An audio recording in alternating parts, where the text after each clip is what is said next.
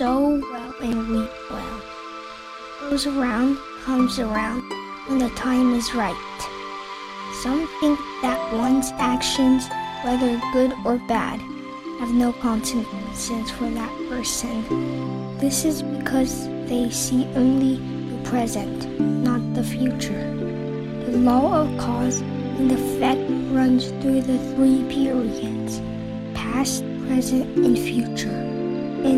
Result of karma will only be manifested with the union of the cause and condition.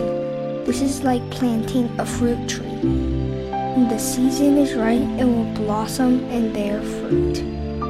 If the time has not yet come, there is only the cause but not the result. The law of cause and effect is perfectly accurate.